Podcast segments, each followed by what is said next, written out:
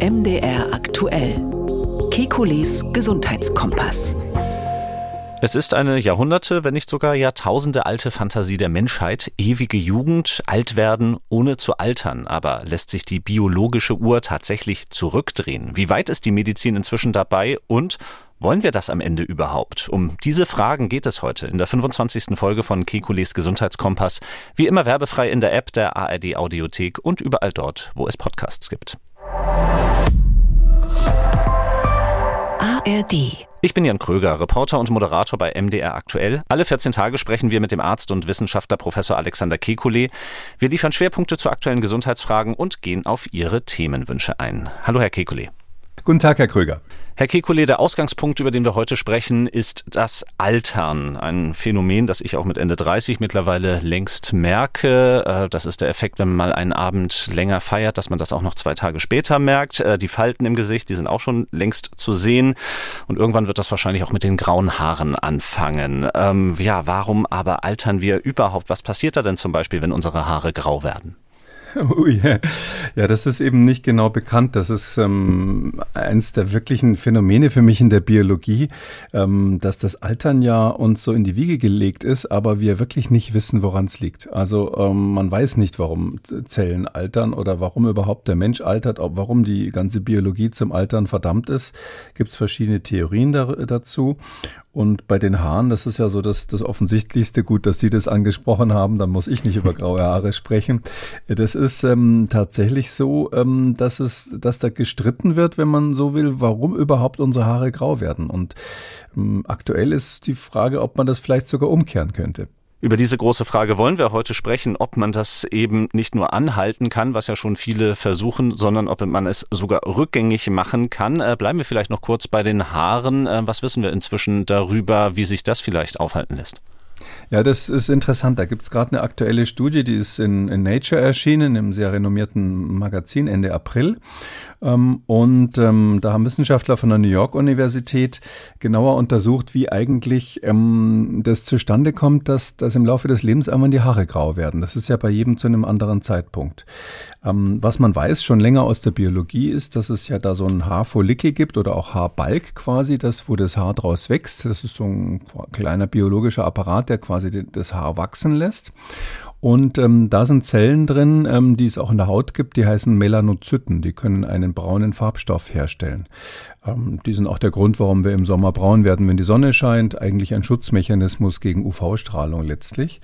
Und ähm, diese Melanozyten, die werden im Laufe des Lebens ähm, ständig nachgebildet. Ähm, und äh, weil die natürlich alt werden, irgendwann kaputt gehen, nicht mehr funktionieren, dann braucht man neue. Das ist ein normaler Prozess im Körper. Sowas haben wir oft. Und wenn wir neue Zellen brauchen, dann funktioniert es normalerweise so, dass wir sogenannte Stammzellen irgendwo im Körper haben. Und da sitzen eben unterhalb des Haarbalgs ist so ein kleiner Bereich da unten drinnen, der heißt Haarkeim. Und in diesem Haarkeim sitzen Stammzellen für diese Melanozyten.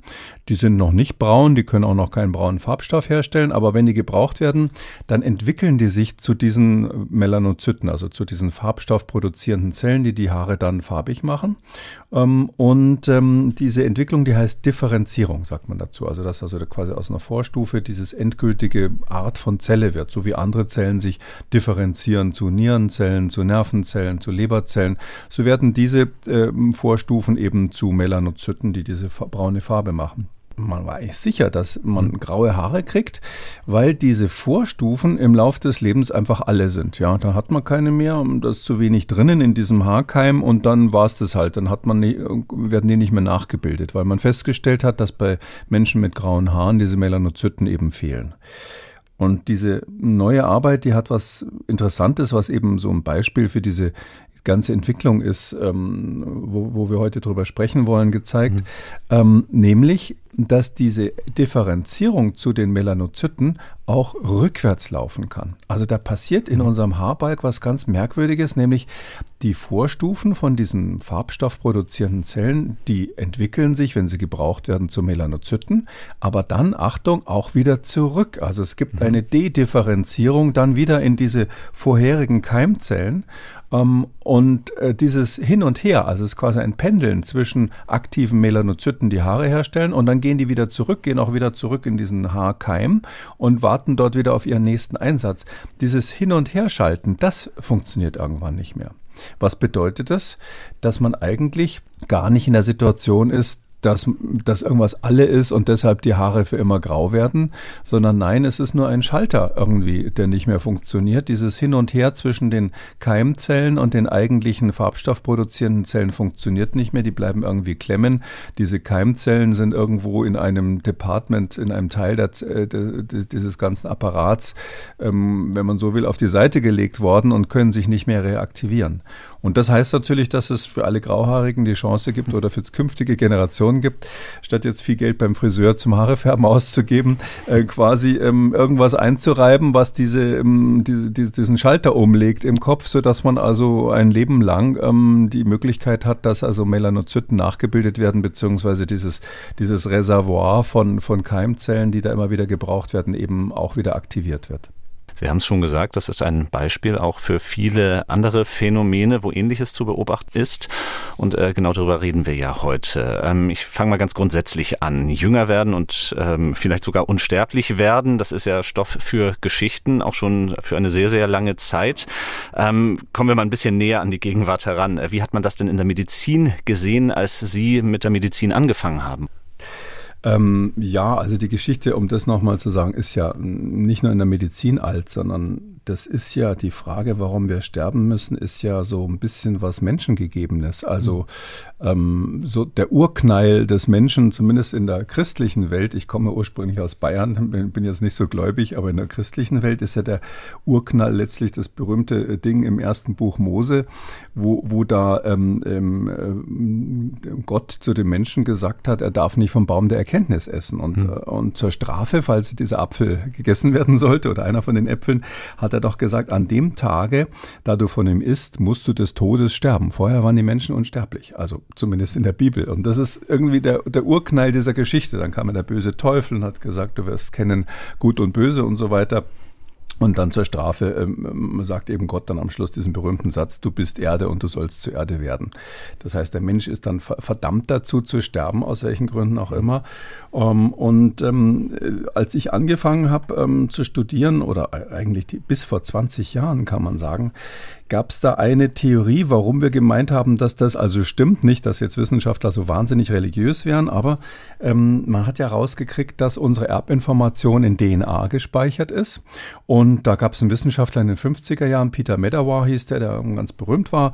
Und der hat eben gesagt, ähm, nachgewiesen, dass unsere DNA, diese Erbinformation im Laufe des Lebens nach und nach kaputt geht. Also da gibt es ähm, Strangbrüche in dieser DNA, die müssen repariert werden und dabei gibt es Fehler. Und wenn wenn diese Fehler passieren, dann gibt es eine Mutation.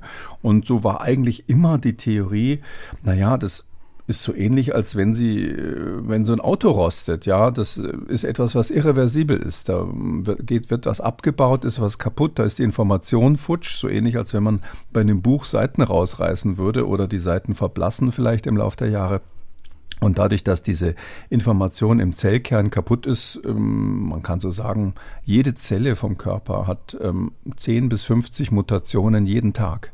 Also jede unserer Körperzelle verliert 10 bis 50 einzelne ähm, Informationsbausteine, Bits sozusagen, wenn man so will. Mhm. Ähm, sind keine Bits im genaueren Sinne, aber ähm, und da hat man eben gesagt, daran liegt es wahrscheinlich, dass wir älter werden. Und dann hat man auch noch festgestellt, äh, das hat der eine oder andere vielleicht in der Biologie gehört, wir haben ja so Chromosomen. Unsere, unsere Erbinformation bei Menschen ist ja in, in 23 Chromosomen angeordnet oder Chromosomenpaaren angeordnet. Und da ist es so, ähm, dass diese Ärmchen von den Chromosomen, die also aussehen wie ein kleines X oder ein Y, diese Ärmchen, die werden ganz am Ende werden die ein kleines Stückchen kürzer oder das Ende der DNA genauer gesagt wird ein Stückchen kürzer. Diese DNA-Enden, die nennt man auch Telomere, das sind so die Endstücke und die verkürzen sich im Laufe des Lebens. Das hängt damit zusammen, dass erstens die Zellen sich teilen um, ähm, und zweitens damit, dass einfach die, die Enzyme, die das normalerweise reparieren können, nicht mehr da sind. Und äh, man weiß, dass wenn diese Telomere eine bestimmte Kürze erreicht haben, das ist so quasi wie eine Wurst, die man in Scheiben abschneidet und am Schluss ist halt nichts mehr da zum Frühstücken. Diese, diese, wenn, die, wenn die eine bestimmte Kürze erreicht haben, dann hört die Zelle auf, sich zu teilen. Also das ist so eine Selbstmorduhr, ja, die ist irgendwie mhm. gestellt. Und man weiß schon länger, dass bei der Geburt aus Gründen, die eigentlich ein Wunder sind, das wieder auf Null gesetzt wird. Da kommt dann so ein Enzym, das heißt Telomerase, das macht dann plötzlich diese Telomere wieder voll und äh, alles ist wieder da und alles ist wieder, ist wieder auf Null. Und das Kind sozusagen, die Nachkommen, dürfen dann wieder eine normale Lebenserwartung haben. Ähm, aber warum müssen wir eigentlich dann, warum müssen wir dann eigentlich sterben? Warum kann man diesen Mechanismus, dieses Zurücksetzen der Uhr, was ja bei der Geburt passiert, jedes Mal bei der nächsten Generation? Es ist ja ein Wunder, dass mhm. da wenn ich das mal mit diesem Buch vergleiche, wo die Seiten vergilbt sind, wieso kann die nächste Generation plötzlich wieder lesen, was da drinnen steht? ähm, und dieses, dieses Wunder, das ist man gerade dabei aufzuklären. Einerseits zu, aufzuklären, warum überhaupt die nächste Generation nochmal so lange lebt wie die vorige. Und andererseits, wenn man natürlich diesen Mechanismus, dieses Resets, wenn ich es mal so nennen darf, der bei jeder Generation entsteht, verstanden hat, dass man dann auch rein theoretisch zumindest in der Lage ist, einige glauben da wirklich dran, dass das bald möglich wäre, das Leben zu verlängern oder fast beliebig zu verlängern. Mhm, und das sind spannende und für manche vielleicht auch besorgniserregende Entwicklungen. Ähm, ich will mal äh, das verdeutlichen, vielleicht anhand eines Meilensteins, an den sich viele noch erinnern können. Ähm, ich habe mir mal die Tagesschau vom, ich glaube, 24. Februar 1997 rausgesucht. Wie häufig bei der Tagesschau die Nachrichten, an die man sich auch Jahrzehnte später erinnert, die kommen erst so nach 10, 11 Minuten. Vorher ging es um Gespräche zur Steuerreform zwischen einem Bundeskanzler namens Helmut Kohl und einem SPD-Vorsitzenden namens Oskar Lafontaine. Aber wie gesagt, nach elf Minuten Minuten ungefähr ist dann das hier zu hören, ein Bericht vom Großbritannien-Korrespondenten. Das ist Dolly. Ihre Erzeuger feiern sie als wissenschaftlichen Durchbruch. Kritiker hingegen fürchten schreckliche Folgen für die Menschheit. Die Forscher haben zwei Schafe benutzt. Von einem haben sie eine Zelle genommen, vom anderen ein Ei. Sie haben Ei und Zelle vereinigt und in eine Ersatzmutter eingepflanzt. Das Ergebnis ist das erste von einem lebenden Schaf geklonte Lamm. Beide Tiere sind genetisch und auch sonst völlig identisch. So, noch ein paar Stallgeräusche aus Großbritannien hinterher. ähm, ja, das Schaf Dolly werden sich sicherlich viele noch erinnern können, die das damals mitbekommen haben. Aber welche Rolle spielt Dolly konkret für unser heutiges Thema? Ja, also was in dem Bericht, wenn man den so hört, ist ganz interessant, das, das Wichtigste fehlt, ja. Mhm. Also ähm, äh, der, der, Reporter sagt, na gut, die, die, müssen natürlich schnell, schnell irgendwas machen. Mhm. Wahrscheinlich hat den einer da schnell auf den Bauernhof geschickt. Also ähm, der sagt, die seien genetisch und auch sonst identisch. Das ist natürlich schon mal offensichtlich Unsinn. Da gab es hoffentlich Leserbriefe, weil ein Lamm natürlich nicht identisch mit einem erwachsenen Schaf ist. Also das kann man einfach nicht, nicht sagen. Zweitens ist eben das, das Interessante, dass die Erbinformation hier von einem erwachsenen erwachsenen Tier stammte. Darum geht es letztlich. Also der, der, der Ursprung von Dolly war eine ähm, Zelle aus, äh, aus der Haut, glaube ich, von einem erwachsenen Schaf. Und aus dieser Zelle hat man die Erbinformation, den Zellkern sozusagen isoliert und hat das dann in eine Eizelle hm, reingebracht, so wie normalerweise bei der Befruchtung, das ist ja bekannt, da gibt es ein Spermium, da gibt es eine Eizelle, die werden miteinander verbunden und dann äh, entsteht daraus der Embryo. Und statt dieser normalen Befruchtung hat man in die Eizelle eben den Zellkern reingesetzt von einem erwachsenen Tier. Und das hat man dann, das nennt man Klonen und dadurch ist dann quasi eine eineige Kopie entstanden dieses erwachsenen Tiers und das war eben das Schaf Dolly. Das Interessante für unsere Überlegung ist ja jetzt, ähm, ich hatte gerade gesagt, bei der Geburt wird ja die Erbinformation auf Null zurückgesetzt. Die Stoppuhr wird sozusagen zurückgedreht, als wenn man jetzt ein neues Ei kochen will. Mhm. Ähm, aber was ist eigentlich bei diesem Klonen passiert? Ähm, da war die große Frage, so ein Klontier, wie lange lebt denn das eigentlich? Lebt es nur noch den Rest, was noch übrig war von dem ursprünglichen? Also nehmen wir mal an, wir haben von einem ähm, sechs Jahre alten Schaf, Schafe werden so im Durchschnitt zwölf Jahre alt, man hat von einem sechs Jahre alten Schaf jetzt da der so einen Zellkern genommen, äh, durfte Dolly dann nur noch die restlichen sechs Jahre ableben und ist sie vielleicht schneller alt geworden oder ähnliches? Und die Antwort war eben damals, das ist vielleicht auch noch bekannt gewesen, vielleicht auch wenn es in, in der Tagesschau wahrscheinlich nicht nach elf Minuten, sondern nach, nach 14,5 Minuten erst kam. Dolly ist ähm, sechs Jahre alt geworden. Ist gestorben an einer Virusinfektion.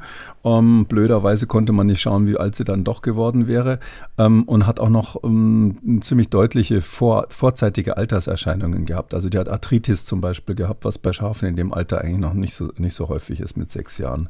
So dass man gesagt hat, hm, das sieht so aus, als wäre Dolly doch etwas vorzeitig gealtert.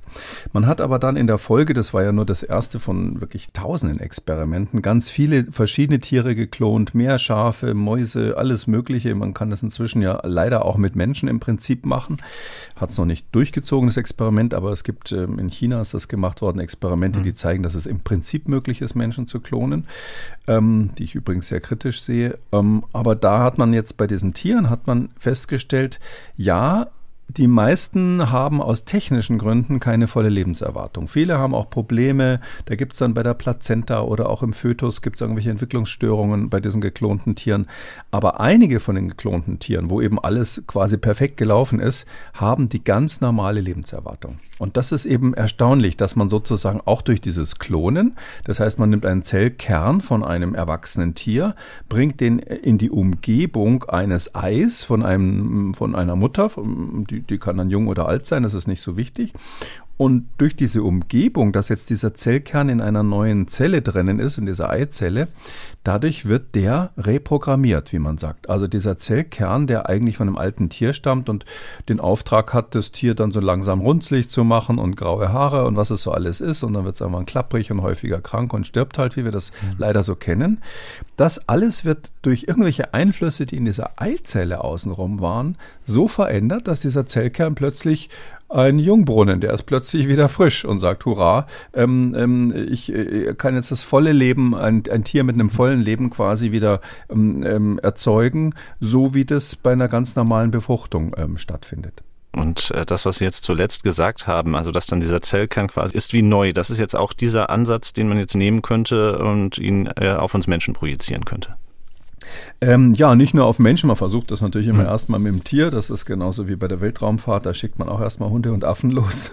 Und äh, bevor, die, bevor die ersten menschlichen Versuchskaninchen los dürfen. Aber wir wissen ja, wenn erstmal eine Leica im Weltraum war oder ein Charlie, ähm, dann ist es so, dass ähm, früher oder später eben auch der erste ähm, Mensch dann da oben ist, ob der Gagarin oder Armstrong oder sonst wie heißt.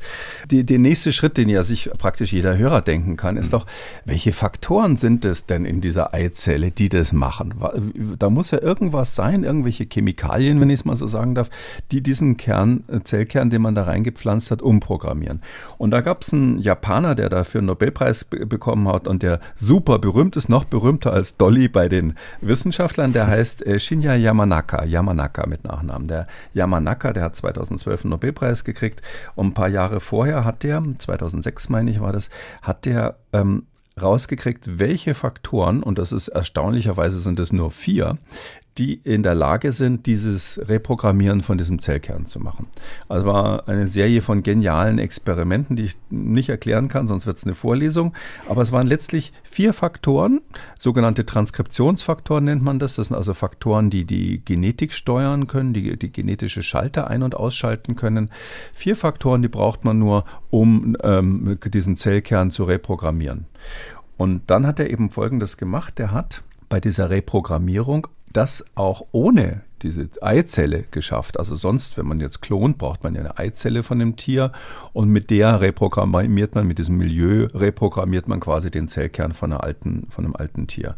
Und der hat quasi einfach eine erwachsene Zelle genommen, geht auch bei Menschen übrigens, und hat die, hat einwirken lassen diese vier Faktoren. Man macht das typischerweise dann im Labor mit Mäusen und wenn man das macht, dann wird diese Zelle, die man da hat, zum Beispiel eine Hautzelle, plötzlich, so wie wir das vorhin bei dem Haarbalk hatten, zurückentwickelt zu einer Stammzelle. Ähm, und das ist total erstaunlich, weil eigentlich die Idee war ja immer die in der Biologie, so seit den 50er Jahren war die Idee, man hat eine Zeugung, also Spermium und Ei verbinden sich miteinander, dann gibt es die erste universelle Zelle, die da entsteht, die sich natürlich dann danach gleich anfängt zu teilen, im, typischerweise im Mutterleib, die dann ähm, irgendwann den Embryo macht. Und diese allerersten Zellen, die können ja logischerweise jede Körperzelle produzieren, weil äh, jede Körperzelle kommt ja aus denen. Drum nennt man die totipotent, also die ist totipotent, das heißt, die kann alles. Und ähm, dann später differenziert die, die sich weiter. Da spricht man dann von pluripotenten Zellen, die fast alles können. Und die Idee war aber immer, wenn, dass diese Differenzierung nur in eine Richtung läuft, so wie die Evolution bei Darwin. Man, man, man, macht ja, wenn man sich anschaut, wie so ein Embryo sich entwickelt, macht er ja eigentlich im Zeitraffer die Evolution durch. Das sieht am Anfang kurz aus wie so eine Kaulquappe, ähm, mhm. dann sieht es aus wie ein kleiner Fisch, irgendwann sieht es aus wie ein kleiner Affe und plötzlich sieht man, ui, das wird ein Mensch.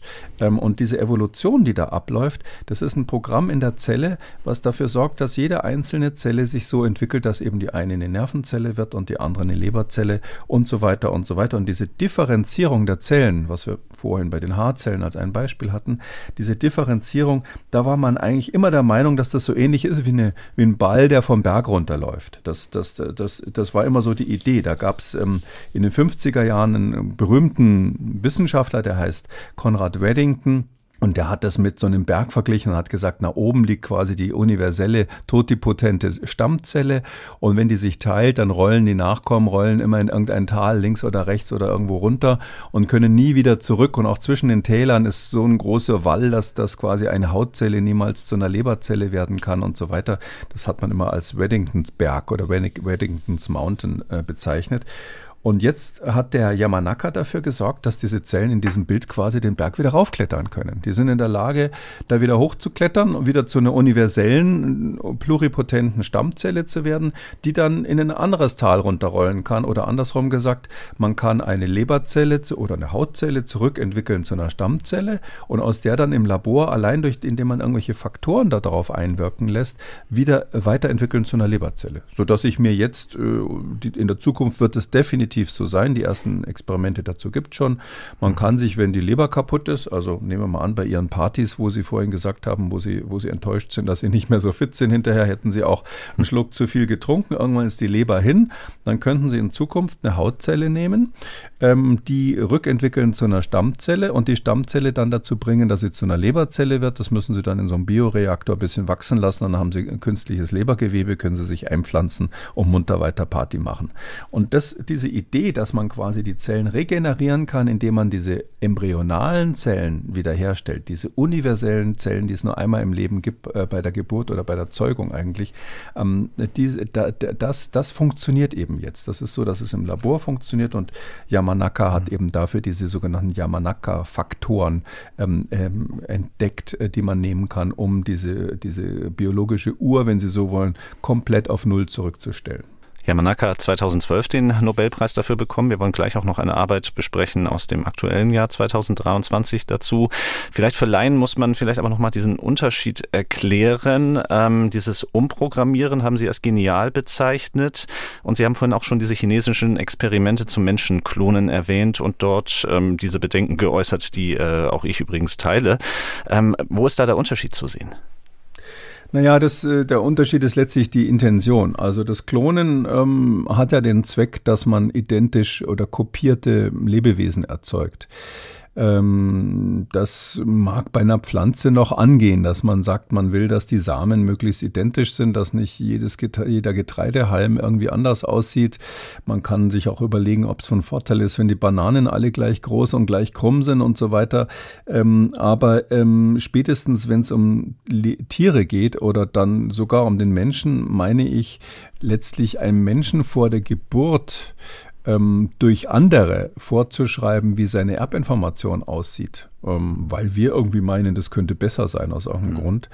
Ähm, das halte ich für absolut einen, einen absoluten Tabubruch. Ähm, wir haben ja so den Grundsatz in der Medizin, dass wir sagen, ähm, nichts darf passieren ohne das Einverständnis des Patienten. Da kommen Sie als Arzt richtig in den Knast, wenn Sie vergessen, die Einverständniserklärung unterschreiben zu lassen. Ähm, und bevor jemand geboren ist, kann man ja rein logischerweise dessen Einverständnis nicht einholen. Und darum habe ich schon vor Jahrzehnten mal so ein Plädoyer aufgeschrieben, geschrieben, dass man eigentlich das äh, reproduktive Klonen verbieten müsste. Leider natürlich als Hofer in der Wüste, also die Wissenschaft arbeitet mit Volldampf in diese Richtung, gerade in, in China, aber auch in Israel zum Beispiel ist diese Forschung sehr weit vorangetrieben.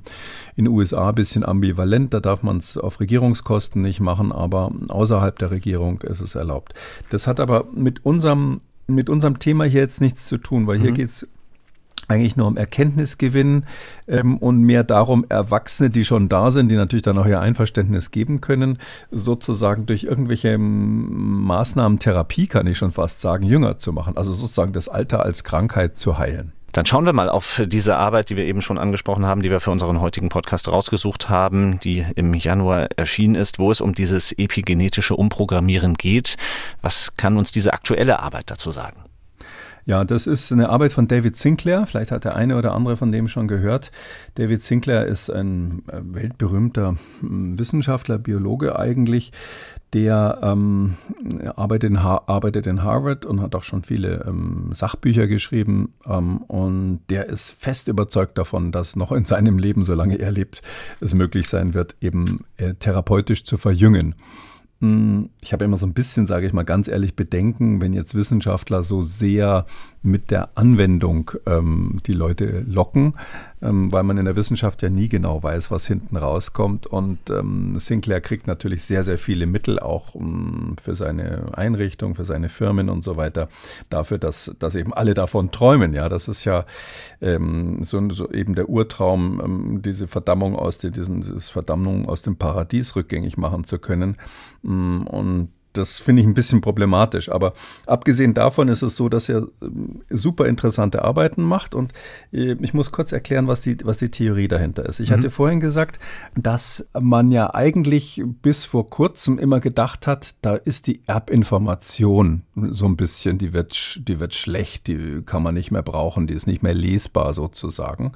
Und wenn man jetzt aber auf der anderen Seite sieht und sich klar macht, dass bei der Geburt jedenfalls ähm, offensichtlich das auf Null zurückgestellt wird und man das sogar inzwischen mit den Yamanaka-Faktoren im Labor machen kann, muss man sich die Frage stellen, ja, warum altern wir denn dann? Das ist dann doch nicht sozusagen diese Erbinformation.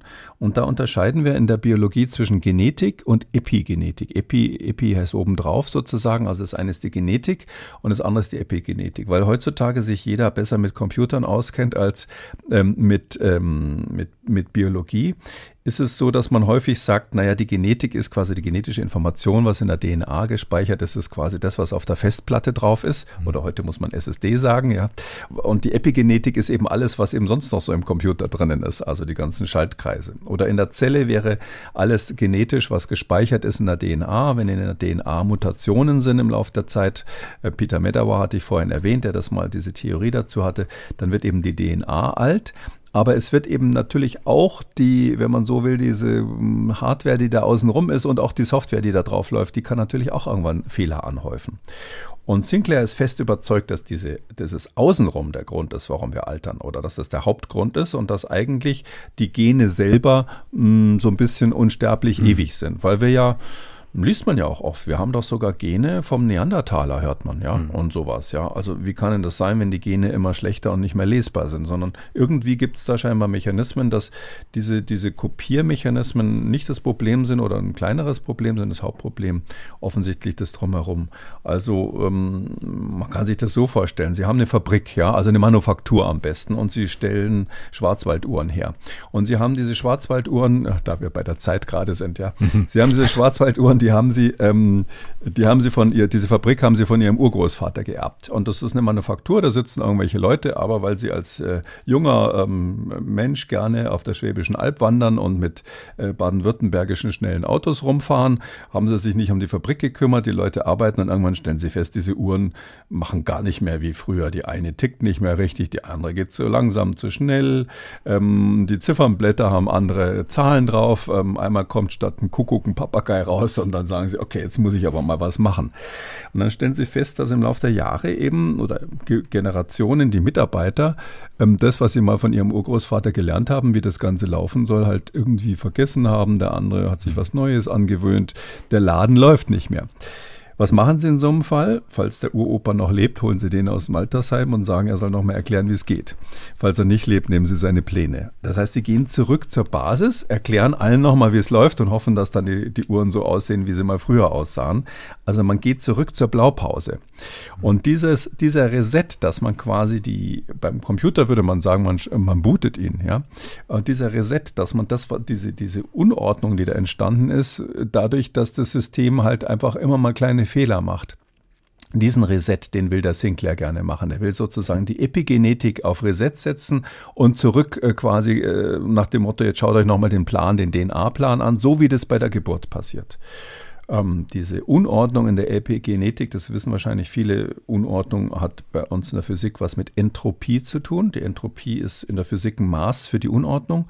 Und man sagt, ähm, so wie ein Zimmer halt immer unordentlicher wird, wenn sie es nicht aufräumen und sowas, ja. Und ähm, dann ist es aber so, dass wir auch in der Informationstechnologie, also wenn es um Informationen gibt, dann gibt es auch so eine Unordnung, so eine Art Rauschen, was entsteht, wenn Informationen nicht exakt übertragen werden. Und diese Unordnung in der Information, dieser, dieser epigenetischen Information, die muss man auf Null zurückstellen, indem man der Zelle sagt, okay, du bist jetzt, also suggeriert, du bist jetzt mhm. ähm, du bist jetzt ähm, quasi wieder eine Babyzelle, eine Embryozelle. Und ähm, der Sinclair hat eben diese spezielle Idee auch noch zusätzlich, dass er sagt, dass diese, diese Unordnung des, des epigenetischen Systems, also der RNA, die da ist, der Proteine, die da sind, äh, auch der sonstigen Bausteine der Zelle, dieses, dieses Chaos, was sich da einschleicht, so wie in ihrer Fabrik, wo die Leute halt irgendwann schlampig werden, dass diese ganze Unordnung hauptsächlich dadurch entsteht, dass die Zelle ständig ähm, ihre DNA reparieren muss. Das ist so ein bisschen kompliziert. Er hat gesagt, also wenn die Zelle, die muss ja ihre DNA ständig reparieren, das ist klar, da haben wir gesagt, da passieren immer mal wieder Mutationen, aus welchen Gründen auch immer. Und da gibt es Reparaturmechanismen. Und der Sinclair hat jetzt diese besondere Idee gehabt, das ist sozusagen seine Idee, dass er gesagt hat, je mehr solche Reparaturmechanismen stattfinden, desto mehr wird irgendwas verbraucht in der Zelle. Vielleicht ist es auch ein absichtliches Selbstmordprogramm. Man weiß nicht, ob es eine Nebenwirkung ist oder gewünscht von der Zelle sozusagen. Und dadurch, dass sie ständig ihre DNA reparieren muss, steigt diese Unordnung äh, überproportional und dadurch wird die Zelle alt. Und diese Idee, die der Sinclair schon immer hatte, die hat er eben jetzt mit diesem, mit diesem Paper, mit dieser Veröffentlichung ähm, äh, final nachgeprüft, wie er meint. Hm, apropos Unordnung, Sie hatten so schön schon die Klischees über Baden-Württemberg zusammengereiht. Da wird also Kehrwoche gemacht, letzten Endes bei uns im Körper, im Epigenom, oder wie kann ich mir das vorstellen? Was hat er da bewiesen?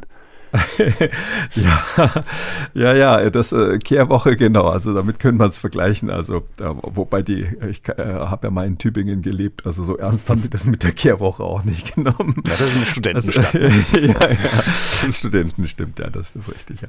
Also, ähm, das hat, das hat er folgendermaßen gemacht. Also, ähm, der hat ähm, sogenannte ähm, transgene Mäuse genommen. Also, man, man kann schon länger Mäuse bei Mäusen einfach das Genom manipulieren. Und diese manipulierten Mäuse, da hat er was eingebaut, was diesen DNA-Reparaturmechanismus, den wir brauchen, ja, weil wir ja Mutationen reparieren müssen, wenn UV-Licht auf unsere Haut trifft oder wenn irgendwelche ähm, Entzündungsprozesse dafür sorgen, dass die DNA von wichtigen Zellen kaputt geht, dann muss der Körper das ja reparieren. Und diese Reparaturmechanismen, die hat er bei diesen transgenen Mäusen, wie man sagt, also bei diesen genetisch veränderten Mäusen, hat er die künstlich angeworfen. Das hat er so gemacht, ganz raffiniert. Er hat ein Stück ähm, aus dem Chromosom quasi dieser Mäuse genommen, was nicht gebraucht wird, wo also keine irgendwie für Proteine oder andere Sachen relevanten Sequenzen drauf sind. Und da hat er was eingebaut, ähm, dass das absichtlich ständig kaputt geht. Also äh, eine Unsinn, eine völlig unsinnige Region wird durch einen bestimmten Mechanismus ständig repariert und diese, diese Mäuse haben quasi einen Gendefekt, wenn man so will, dass die einen bestimmte Teile ihres Genoms ständig reparieren müssen, ohne dass das irgendeinen Einfluss auf die Biologie hat, weil das eben Nonsensbereiche sind. Hauptsächlich zu dem Zweck, um diesen Reparaturmechanismus ständig auf Trab zu halten. Gibt übrigens so ähnliche Krankheiten beim Menschen. Da hat er sich wahrscheinlich inspirieren lassen, wo auch ähm, durch eine Erbkrankheit diese DNA-Reparaturmechanismen entweder nicht genau ähm, funktionieren eben oder eben so eine Überaktivität stattfindet. Und ähm, da hat er dann Folgendes gezeigt. Diese Mäuse, die sind ganz normal, die haben nicht mehr Mutationen, so, aber dadurch, dass diese, diese Dauerbeschäftigung dieses Reparaturmechanismus ist, dadurch wird deren zellbiologisches Alter nach vorne gedreht. Also die altern dann schneller und die einzelnen Zellen altern schneller. Das merkt man erstens daran, dass diese Telomere, also diese Enden der Chromosomen, schneller kürzer werden. Und zweitens daran gibt noch einen anderen ganz interessanten Nachweis für, dieses, für diese Alterung der DNA. Und zwar die DNA wird im Laufe des Lebens ähm, chemisch modifiziert, chemisch verändert, indem so kleine ähm, Teile da angedockt werden, die was damit zu tun haben, wie Gene ein- und ausgeschaltet werden. Die heißen Methylgruppen. Und diese Methylierung der DNA, die nimmt zu im Laufe des Lebens in bestimmten Regionen, nicht überall, aber in bestimmten Regionen nimmt die zu, sodass man anhand der, des Musters der DNA-Methylierung kann man bei einer DNA, also bei einem Gen sozusagen feststellen, wie alt, wie alt du bist. Zeig mir deine Methylgruppen und ich sage dir, wie alt du bist. Ähm, und so wie man beim Pferd quasi ins Maul schaut, schaut man bei der DNA auf diese Methylgruppen drauf. Gibt auch Leute, die jetzt im Internet richtig verkaufen, schickt mir ein paar Zellen ein und ich sage dir dein biologisches Alter indem man halt guckt, wie diese Methylierungsmuster der äh, DNA sind. Übrigens auch das wird zurückgedreht auf Null bei der kurz vor der Zeugung. Also bevor sich äh, Spermium und Eizelle wieder vereinigen, äh, kommt quasi so ein Spezialenzym und, und, rasiert die ganzen Methylgruppen wieder ab, damit auch das wieder auf Null äh, resettet ist. Und ähm, diese Methylgruppen, die man auch als biologische Uhr oder auch als äh, Methylgruppen äh, DNA-Uhr bezeichnet, ähm, diese ähm, hat er angeschaut bei diesen Mäusen, während ähm, die strapaziert sind, ständig was zu reparieren. Und da hat man gesehen, dass diese, diese biologische Uhr, also das biologische Alter oder auch das genetische Alter dieser Mäuse rasant gestiegen ist durch diese Beschäftigung mit der Reparatur und hat dann eben auch noch andere, andere Sachen angeschaut bei diesen Mäusen. Er hat eben ähm, tausend biologische Tests gemacht, aber vor allem natürlich auch was, was, was vielleicht am eindrücklichsten ist, hat sich angeschaut, wie sehen die Mäuse überhaupt aus. Und die hatten nach einem Monat fingen an, denen die Haare auszufallen. Mhm. Die Füße und die Nase sind äh, blass geworden, was ganz typisch ist. Und auch am, am Schwanz sieht man bei Mäusen dann, dass die keine Pigmente mehr haben für eine alternde Maus. Also so ähnlich wie bei Menschen auch, dass man halt bestimmte Erscheinungen hat. Die waren einen Monat nach dieser, nach diesem Einschalten dieses Schalters, der also die, den DNA-Reparaturmechanismus auf Trab hält, waren die so mittelalt.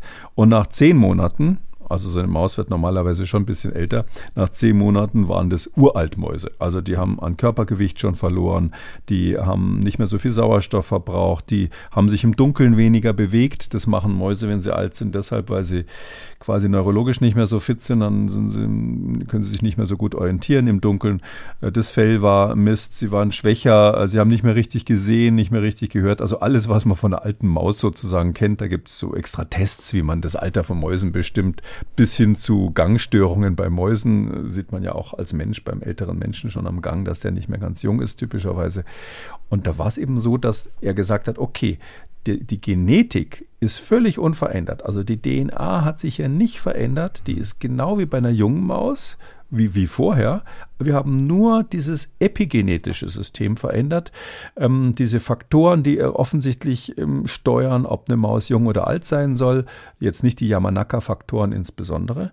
Aber wir haben die Maus damit alt gemacht. Und das, da sagt er eben, okay, quod erat demonstrandum, was zu beweisen war, ähm, das Altern ist ein Effekt, der hauptsächlich, wenn nicht äh, fast ausschließlich, was mit dieser Steuerung zu tun hat. Und das heißt ja dann im Umkehrschluss, wenn wir die Steuerung in den Griff bekommen, dann können wir, steht dem nichts entgegen, sozusagen der Verdammung aus dem Paradies jetzt ähm, zu begegnen. Und die ist ja so interessanterweise die Wissenschaft, äh, das war ja der Baum der Erkenntnis. Der Teufel hat ja gesagt, ihr werdet kennen Gut und Böse. Also ihr werdet sozusagen so sein wie Gott, weil er, weil er die Welt versteht. Und jetzt ist der Mensch dabei, indem er die Biologie versteht, sozusagen sich wieder zurück ins Paradies zu beamen. Also ganz interessante, auch erkenntnistheoretische Entwicklung. Nun haben Sie ja vor allem jetzt gerade erklärt, was da passiert, wenn man die Mäuse im Experiment älter macht. Ähm, was uns natürlich heute interessiert, ist das, ähm, wie es geht, Lebewesen jünger zu machen. Ja, also das, da hat er auch den, zumindest das Prinzip bewiesen, dass das funktioniert. Und zwar, das kann man sich denken nach dieser Einleitung, der hat natürlich jetzt gesagt, okay, jetzt habe ich diese künstlich vorgealterten Mäuse und hat dann, äh, ähm, das hatte der schon vorbereitet vorher, in diesen genetisch veränderten Mäusen äh, die sogenannten Yamanaka-Faktoren eingeschaltet. Von diesen vier Faktoren, die es da gibt, hat er drei eingeschaltet und bingo, es war so, also nicht, dass die Haut anders wurde und nicht, dass das Fell anders wurde. Das hat leider nicht funktioniert oder beziehungsweise das haben sie nicht berichtet. Ähm, aber man konnte biologisch zeigen, dass durch das Einschalten der Yamanaka-Faktoren diese Unordnung, die in der Epigenetik entstanden ist, also diese Erhöhung der Entropie, dieses Rauschen, was da entstanden ist, wieder zurückgesetzt wurde. Das heißt also, er konnte äh, diese biologische Uhr, die man messen kann, mit der Methylierung zum Beispiel und mit verschiedenen anderen Tests, konnte zeigen, dass die biologische Uhr dieser, dieser Mäuse zurückgedreht wurde, dadurch, dass er diese Yamanaka-Faktoren aktiviert hat. Ähm, es war nicht so, dass die Mäuse dann plötzlich keine grauen Haare mehr hatten. Also das hat leider, äh, soweit ist es nicht, zumindest äh, steht es nicht in dem Paper drin und ich nehme an, er hätte es reingeschrieben, wenn man das beobachtet hätte. Ähm, aber das heißt im Prinzip von dem Mechanismus her, zumindest wie Sinclair sich das vorstellt, ist das Ganze reversibel und natürlich für die Zukunft, also für die Jüngeren, also für Sie vielleicht, für mich ist es wahrscheinlich zu spät hier an der Stelle, aber für die Jüngeren irgendwie nicht auszuschließen, dass man zumindest in Teilbereichen des Lebens, in, bei bestimmten Organen, ich sag mal neurologischen Erkrankungen zum Beispiel oder so, mhm. dass man da möglicherweise den einen oder anderen Schalter ein bisschen beeinflussen kann um eine Teilverjüngung, sage ich mal vorsichtig, von einzelnen Zellen hinzubekommen. Und das kann natürlich im Sinne von Therapie von Krankheiten, weil viele Krankheiten ja was mit Degeneration zu tun haben, kann das natürlich einen enormen Unterschied machen, auch wenn man jetzt nicht wirklich den absoluten Jungbrunnen erzeugt. Das war die eine Studie, die von David Sinclair und anderen, die wir heute besprechen wollten. Ich habe dann noch vor einigen Wochen eine andere gefunden, wo auch in vielen Medien wieder von einer Breakthrough Study äh, die Rede war. Ein Begriff, der mir natürlich in der Recherche häufig begegnet, aber hier ist er vielleicht angebracht. Auch da entstand dadurch die Feststellung, das biologische Altern lässt sich zumindest auf bestimmte Art und Weise umkehren. Was sagt uns diese Studie? Ja, das kann man noch kurz hinten anschieben. Und zwar, ähm, man hat ja eben diese biologischen Uhren, ähm, zum Beispiel indem man die Methylierung der DNA anschaut. Ähm, da gibt es eben ziemlich typische Muster für Jung und Alt. Aber es gibt inzwischen auch andere biologische Uhren. Also diese Methylierung, das habe ich jetzt erwähnt, weil das so der Klassiker ist. Aber es gibt noch drei, vier andere biologische Uhren. Ähm, und ähm, was man hier gemacht hat, das war eine Studie auch von Harvard und Duke University. Ähm, typischerweise sind die da an, der, an der Ostküste sehr aktiv in diesem Thema. Ähm, und die ähm, ist gerade jetzt im, im Mai erschienen und ähm, die haben Folgendes gemacht. Also wenn man jetzt weiß, es gibt irgendwelche Faktoren im, im, im Körper, die, die in der Lage sind, so ähnlich, also nicht nur die Yamanaka-Faktoren, sondern vielleicht auch noch andere, die in der Lage sind, sozusagen jung und alt zu unterscheiden, dann könnte man ja auf die Idee kommen, dass so eine Bluttransfusion von einem Jungen mich irgendwie selber jünger macht. Übrigens eine uralte Idee, die auch zu fürchterlichen kulturellen Auswüchsen geführt hat, dass man halt immer, dass man halt gedacht hat, so ein, dass, dass, dass man die Jugend von dem Jungen auf einen Alten irgendwie übertragen könnte. Und das Naheliegendste ist ja, man nimmt das Blut. Das ist ja bekanntlich ein ganz besonderer Saft. Und es ist so, dass man da ein Experiment hat, das klingt ein bisschen gruselig oder ist ein bisschen gruselig. Da wird der Kreislauf von zwei Mäusen miteinander verbunden. Die werden quasi aneinander gebunden, chirurgisch äh, miteinander verbunden. Man nennt es Parabiose.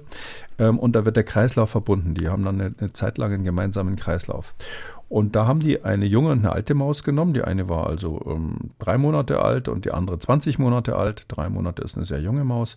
Und haben eine Zeit lang die Kreisläufe miteinander laufen lassen. Dann haben sie die Mäuse wieder getrennt und geguckt, was ist danach, wenn die sich dann erholen. Haben sie noch eine Zeit lang äh, beobachtet, wie die Erholungsphase aussieht. Und was da passiert ist oder was hier in dieser Studie gezeigt wurde, ist, wenn man die alte Maus mit der jungen Maus verbindet, dann ist während der Zeit ähm, dreht sich die biologische Uhr der alten Maus zurück. Die hat dann bei diesen ganzen DNA-Methylierungsmustern und anderen biologischen Uhren, die man eben hat, sind die Zellen, und zwar alle möglichen Zellen, die die untersucht haben, also die, die Leber, das Herz, das Hirn, die, die Nieren, alles Mögliche. In allen Zellen wird dann plötzlich das biologische Alter zurückgedreht und die haben dann quasi DNA wie von einer jungen Maus. Und wenn man die beiden Mäuse wieder trennt, dann wird eben die Maus, die gerade älter geworden ist, nach wenigen Wochen wieder jünger. Das geht relativ schnell.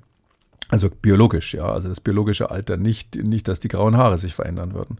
Oder die kriegt auch keine grauen Haare in dieser kurzen Zeit. Aber das heißt, dass diese biologische Uhr ähm, offensichtlich etwas ist, was man relativ schnell nach vorne, nach hinten drehen kann. Und daraufhin haben die sich dann Menschen angeschaut, also Blut von Menschen, und geguckt, äh, wie ist denn das, wenn jemand ein Stresserlebnis hatte. Und da haben sie ähm, chirurgische Eingriffe genommen, große Operationen, Hüftoperation oder ähnliches, ähm, und äh, Geburt bei Frauen ähm, und ähm, SARS-CoV-2-Infektion, also schwere äh, Infektionen mit dem Coronavirus. Und da haben sie tatsächlich festgestellt, dass nach so einem Trauma ähm, diese ganzen Faktoren für die biologische Uhr nach vorne laufen. Das heißt also, man wird dann, man altert quasi durch dieses, äh, dieses traumatische Ereignis. Und wenn das Trauma vorbei ist, also wenn man von der Intensivstation weg ist, schon nach wenigen Tagen geht das Ganze wieder zurück. Nach sechs Wochen ist wieder alles normal. Und daraus haben die geschlossen, dass ähm, man sozusagen durch Live-Events, also durch Stressereignisse altert. Mhm. Und wenn das Stressereignis vorbei ist, wieder dieses Altern wieder zurückläuft. Das würde so ein bisschen zu dieser äh, Sinclair-Theorie dazu passen, dass eben das mhm. Altern etwas ist, was eigentlich von äußeren Faktoren gesteuert wird und man es dadurch auch in gewisser Weise selber beeinflussen kann. Man muss bei dem Sinclair-Experiment vielleicht noch eins ergänzen. Ähm, es gibt ein Experiment, das hat er 2020 gemacht. Ähm, da hat er gezeigt, dass ähm, bei Mäusen, ähm, die, äh, die quasi künstlich so eine Art Katarakt haben, also die, einen grauen Star haben und, und dadurch nicht mehr richtig sehen können, diese, diese Sehschwäche bei Mäusen, dass man die tatsächlich durch diese Yamanaka-Faktoren ähm, äh, verbessern kann. Also es gibt ein einziges, das ist das einzige biologische Experiment, was ich kenne, wo man wirklich eine Alterserscheinung durch mhm. so einen therapeutischen Effekt zurückgedreht hat, außer eben jetzt dieser aktuellen Studie mit, den, mit, den, mit dem Haarbalg. Und ähm, das heißt also, wir wissen noch nicht genau, ob jetzt das, diese biologische Uhr, die da immer so gefeiert wird, als, als, als Parameter dafür, dass sie wirklich sagt, wie alt ist der Mensch wirklich, ob das stimmt, was viele glauben. Also ich würde mal sagen, die absolute Mehrheit der, der Altersforscher sagt, dass das wirkliche Alter ist dieses biologische Alter, was ich mit dieser Methylierung und mit anderen Mustern an der DNA sehe um, und wenn ich das teste, dann kann ich zum Beispiel feststellen, dass jemand, der um, nach dem chronologischen Alter 45 Jahre alt wäre, vielleicht in Wirklichkeit 10 Jahre älter ist. Und das passt auch ganz gut, weil wenn man dieses biologische Alter zum Beispiel mit der Krankheitswahrscheinlichkeit oder auch mit der, mit der Lebenserwartung koppelt, das hat man bei ganz vielen Tieren gemacht, bei Menschen ist es ein bisschen schwieriger, weil die ja relativ lange leben, dann ist tatsächlich so, dass das eine gute Vorhersage gibt. Also ob sie jetzt schnell krank werden, hat hauptsächlich was damit zu tun, wie alt sie biologisch sind. Also deshalb, weil Sie vorhin gesagt haben, Sie sind erst in den 30ern, seien Sie sich nicht so optimistisch. Es könnte Noch. sein, dass Sie biologisch, dass Sie biologisch jünger sind, äh, älter sind als ich, wer weiß. Mhm. Wir haben es bei beide noch nicht getestet. Die Wahrscheinlichkeit ist natürlich sehr gering.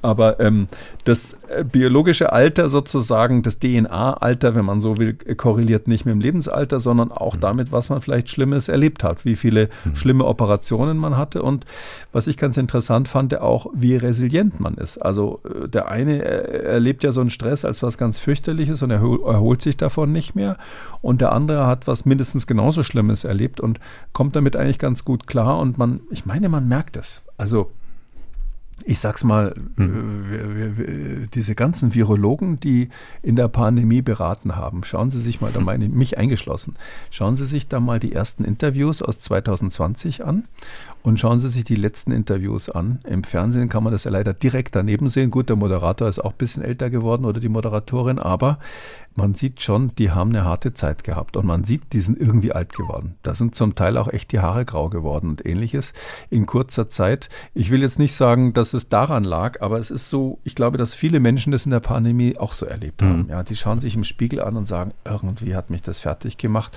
Und man kennt es eben auch von schweren Lebensereignissen, wenn ein Partner gestorben ist oder eben auch Operationen, die einen besonders gestresst hat, Unfälle und ähnliches. Bei dieser Studie, die wir gerade besprochen haben, ist etwas Interessantes die haben unterschiedliche Arten von Operationen verglichen. Und zwar, ähm, wenn man so eine Hüftoperation hat, gibt es die typische Situation, dass man gestürzt ist, älterer Mensch ist hingefallen, hat sich die Hüfte gebrochen, Unfall muss schnell, schnell, schnell operiert werden. Und fast die gleiche Operation wird aber auch häufig, wie wir sagen, als Wahloperation gemacht, elektiv. Das heißt also, man hat den Termin gemacht, die Hüfte war schlecht, man hat beschlossen, man macht eine künstliche Hüfte da rein. Bei den Wahloperationen gab es dieses ähm, nachweisbare Voraltern, dieses biologische Voraltern nicht. Nur bei den Stressoperationen. Und das, finde ich, macht es ganz interessant. Aber auch bei den mhm. Schwangeren war es so, dass nur ein Teil der Schwangeren dieses Voraltern hatte nach, mit der Geburt. Ähm, ein anderer Teil hatte das nicht. Und das heißt vielleicht, es hat was mit der inneren Einstellung zu tun, wie, wie hoch das Stressniveau in dem Moment ist. Und vielleicht kann man dann schon jetzt, bevor diese biologischen Wundermittelchen dann auf den Markt kommen, kann man vielleicht schon jetzt durch ähm, Umstellung des Lebens äh, sich ein bisschen verjüngen. Ich fasse mal zusammen für heute, dass äh, wir jetzt einige Forschungsfortschritte der letzten Jahrzehnte zusammengetragen haben und ich den Eindruck gewinne, dass wir da schon ganz schön weit gekommen sind. Ähm, nun haben wir eben über die biologische Uhr gesprochen. Ähm, vorhin haben Sie aber ganz klar unser chronologisches Alter angesprochen, als Sie nämlich gesagt haben, ich werde es vielleicht erleben, dass ähm, so etwas ganz realistisch auch umgesetzt wird. Sie vielleicht nicht mehr. Ähm, jetzt ist für mich die Frage, ähm, würden Sie mich denn überhaupt um diese Welt beneiden, in der ich dann leben werde? naja, um die Erkenntnisse schon. Also Wissenschaftler mhm. sind immer total heiß, sowas. Also das ist ja total spannend, was da passiert. Also fast so spannend wie in der Virologie oder genauso spannend. Ähm, äh, naja, die Frage ist ja schon, und das stellt man sich doch immer zu spät, ja. Auch in den Podcast fragen wir jetzt natürlich am Schluss dazu, ja. Und ähm, wollen wir sowas überhaupt? Wollen wir so ein Reset? Also wollen wir jetzt, jetzt stellen Sie sich mal vor, es wäre wirklich so, diese Yamanaka-Faktoren, die muss man genetisch implantieren. Das geht nur bei genetisch veränderten Mäusen. Aber mh, mm, das sind ja letztlich, sage ich mal so im weitesten Sinne, Chemikalien, die da wirken, also irgendwie Substanzen. Und wenn jetzt noch zwei, drei äh, Menschen, die so genial sind wie Yamanaka irgendwie forschen, dann um, zwei, drei Nobelpreise später ist man dann vielleicht in der Lage, dass man wirklich was äh, zum Trinken hat. Also so mit dem Brunnen wird's nicht gehen. Ja, also das mhm. ist ja das, also wie Lukas Kranach kennt vielleicht jemand da, dieser berühmte Brunnen, wo die da alle in so eine Art Swimmingpool da irgendwie reinlatschen und auf der anderen Seite verjüngt rauskommen. Also so von außen wird's nicht gehen. Man wird sich schon was spritzen lassen müssen wahrscheinlich. Ähm, aber so eine Verjüngungsspritze, die ist gar nicht so abwegig. Und jetzt überlegen Sie mal, welcher Mensch, wenn man damit jetzt, sagen wir mal, 50 Jahre länger leben könnte und vor allem in der Zeit gesünder bliebe, nicht diese Alterskrankheiten nicht hätte, welcher Mensch würden sagen, nö, das mache ich nicht. Das ist unwahrscheinlich, ja. Also, ähm, und dann heißt es also 8 Milliarden, okay, die werden dann alle älter. Und bis dahin sind es ja nicht 8 Milliarden, sondern dann sind es natürlich noch mehr. Und deshalb muss man überlegen, wo steuern wir da eigentlich hin? Es ist ja hm. nicht gesagt, dass das so wahnsinnig teuer wird wie bei, der, bei bestimmten Krebstherapien, wo man sagt, eine Million pro Patient kann sich eh nicht jeder leisten. Könnte auch sein, dass das genial billig wird. Vielleicht ist es dann irgendeine doofe Pflanze, die man irgendwo ausbuddelt, die so einen Effekt hat. Und ähm, dann verjüngen sie plötzlich alle damit. Puh, also das muss man wirklich, glaube ich, vorher diskutieren, ob man das wirklich haben will. Und das andere ist dieser Reset-Effekt. Das ist ja so, also ist ja ganz, ist ja ganz nett, ja, wenn man sagt, oh, jetzt bin ich wieder ein Embryo. Aber dann ist ja auch mein Leben futsch. Ja, dann ähm, habe ich alles vergessen. Ähm, Herrn Kröger kenne ich nicht mehr, mit dem kann ich nicht mehr reden, weil der mir in meinem letzten Leben begegnet ist. Das ist ja eine Art Wiedergeburt dann in dem Moment. Ich werde quasi als mein eineiger Zwilling geboren, wenn ich so ein Reset mache. Und es ist auch die Frage, will ich so ein zweites Leben als jemand anders eigentlich haben? Ist das, ist das ein Gewinn? Ist das ein Vorteil, wenn ich ein zweites Leben als jemand anders habe? Also ich würde mal sagen, eher nein, wohl. Ähm, und aber klar, wenn ich meine Leber resetten kann, wie gesagt, das könnte bei manchen von Vorteil sein. Und äh, der eine oder andere Wissenschaftler, äh, Wissenschaftler über 60 wird sich natürlich schon auch irgendwie freuen, wenn seine neurologischen Funktionen wieder resettet werden. Also dass er wieder so fit ist, vielleicht wie mit 25. Ähm, aber da vergesse ich ja dann auch wahrscheinlich alles, was ich seitdem gelernt habe. Da äh, habe ich dann diese Fähigkeiten nicht mehr. Also ein Reset heißt ja beim Computer auch immer, das kennt ja jeder, sie haben irgendwas geschrieben, den genialsten Artikel aller Zeiten, haben vergessen zu speichern, der Strom fällt aus, boings, weg ist es, ja. Die Festplatte ist zwar noch da, aber die ganze, die ganze Software und Hardware außenrum hat es eben nicht gespeichert und das muss man einfach mal diskutieren. Was für eine Art von Verjüngung ist es eigentlich, wenn am Schluss meine Zellen die Zellen eines anderen sind, meines eineigen Zwillings letztlich und wenn ich ich dann, wenn ich insgesamt mich so verjüngen habe, lasse, auch ich jemand anders bin. Das sind die Fragen, über die wir jetzt wahrscheinlich noch stundenlang weiter diskutieren äh, könnten. Ähm, ich versuche es vielleicht mal ein bisschen wieder in die Gegenwart zu bringen. Ähm, was ist denn vielleicht auch jetzt schon möglich, bis es so diesen Zaubertrank gibt, äh, ob wir ihn nun wollen oder nicht? Ja, was als erstes kommen wird, meines Erachtens, ist wie meistens Unsinn. Ja, also die, das meiste Geld holt man ja mit Potenzmitteln und äh, Mitteln gegen graue Haare und Falten. Ich glaube, dass das als erstes kommen wird. Also, dass man ähm, insbesondere bei den grauen Haaren ähm, einwirken wird. Da wird es Substanzen geben, die man sich in die Haare schmiert, um eben dieses, äh, dieses äh, Recycling, dieses äh, Wiederverwenden der, der Stammzellen äh, zu reaktivieren. Ich glaube, dass das äh, relativ gut möglich ist. Ähm, man wird ähm, wahrscheinlich auch dann in der Kosmetik solche Sachen verkaufen, so wie man jetzt Botox spritzt, was ja ein bisschen hilflose Maßnahme ist, wird man irgendwas in die Haut reinspritzen, ähm, um dafür zu sorgen, dass eben dieses Altern der Hautzellen ähm, reprogrammiert wird, äh, zurückgesteuert wird. Ähm, da ist das meiste Geld drinnen, da wird ähm, wahrscheinlich werden die ersten Ergebnisse kommen, da wird man auch als erstes hinkommen. Und das zweite wird dann sein, dass man bei bestimmten Krankheiten wahrscheinlich durch eine Aktivierung dieser, dieser Stammzellen, das muss ja gar keine komplette Re äh, Reprogrammierung sein, wird man die Regenerationsfähigkeit der Organe verbessern. Also so eine Niere, die nicht mehr richtig funktioniert, wo man dann irgendwann Richtung Transplantation denken muss, die wird man möglicherweise aktivieren können, dass die sich eben selber ein bisschen besser regeneriert durch solche Therapien. Und dann wird man als nächsten Schritt irgendwann in der Lage sein, komplette Organe in der Zelle äh, im Labor zu züchten. Das, das scheitert heute, heutzutage an diesen Bioreaktoren. Also man kann schon Leberzellen züchten, aber die sehen halt dann am Schluss aus wie irgendwas äh, Schwammiges und nicht wie, wie, wie eine richtige Leber. Äh, und das wird man aber auch irgendwann in den Griff bekommen, dass man Transplantorgane dann richtig dafür hat. Ja, und dann kommt eben die Frage, ob irgendwelche Wahnsinnigen ähm, auch versuchen, ganze Menschen sozusagen so zu verändern, dass die länger leben können. Ähm, leider hat die Geschichte der Naturwissenschaften gezeigt, dass das, was möglich ist, irgendwann immer auch von irgendjemandem gemacht wird. Also mhm. das ist nicht nur bei Frankenstein so gewesen, sondern ganz oft in der, in der wirklichen Geschichte auch. Und ähm, daher befürchte ich, dass man irgendwann solche Experimente auch machen wird das Problem mit diesem Reset ist ja letztlich, ich gebe immer etwas her, so ein bisschen wie bei Fausts Pakt mit dem Teufel. Ich gebe immer irgendwas her ich, und dafür kriege ich was anderes. Aber das Problem ist eben, dass man vielleicht keine Win-Win, sondern eine Lose-Lose-Situation hat, wenn man durch den Reset eben alles verliert, was man im Leben gelernt hat. Das, das ist ja das. Also wir alle haben ja diesen Traum. Ähm, ich habe da von äh, Rudolf Baumbach, das war ein thüringischer ähm, Dichter, da habe ich ein witziges Gedicht gefunden. Das sage ich Ihnen noch zum Schluss. Gerne. Ähm, und weil das das wiedergibt, was äh, Menschen, äh, Professoren so ein bisschen im Kopf haben. Der sagt, nehmt ab mir 30 Jahre, dazu die grauen Haare und meinen Hofratsbauch. So lasse ich euch die Mittel, so lasse ich euch die Titel und meinen Lorbeer auch. Und das könnte vielleicht gar nicht funktionieren. Sie haben dann alles hergegeben, aber hinterher ist eben alles weg. Da sind sie jünger und haben eben alles vergessen. Damit sind wir am Ende der 25. Folge von Kekules Gesundheitskompass. Die nächste Folge gibt es in zwei Wochen zu hören. Und ich möchte Sie verabschieden mit einem Hörtipp, nämlich den neuen ARD-Podcast Extrem Rechts, der Hasshändler und der Staat. Der wirft ein Schlaglicht auf den Umgang von Behörden, Politik und Gesellschaft mit rechtsextremen Akteuren und auf die Frage, wie viel rechtsextreme Hetze muss eine Gesellschaft, eine Stadt aushalten.